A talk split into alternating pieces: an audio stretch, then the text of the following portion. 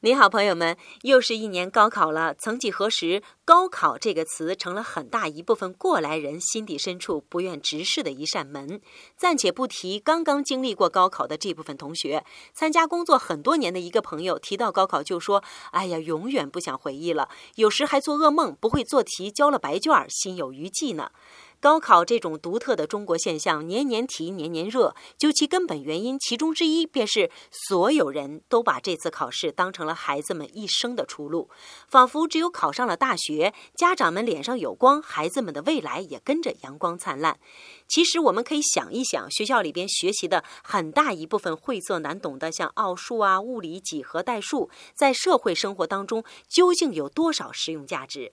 回过头来看，不过是一段人生经历。而已。对于结果，我想大家不要执着，认真经过就好。今天，请您回复“学校”两个字，学校给您看一篇有趣的文章。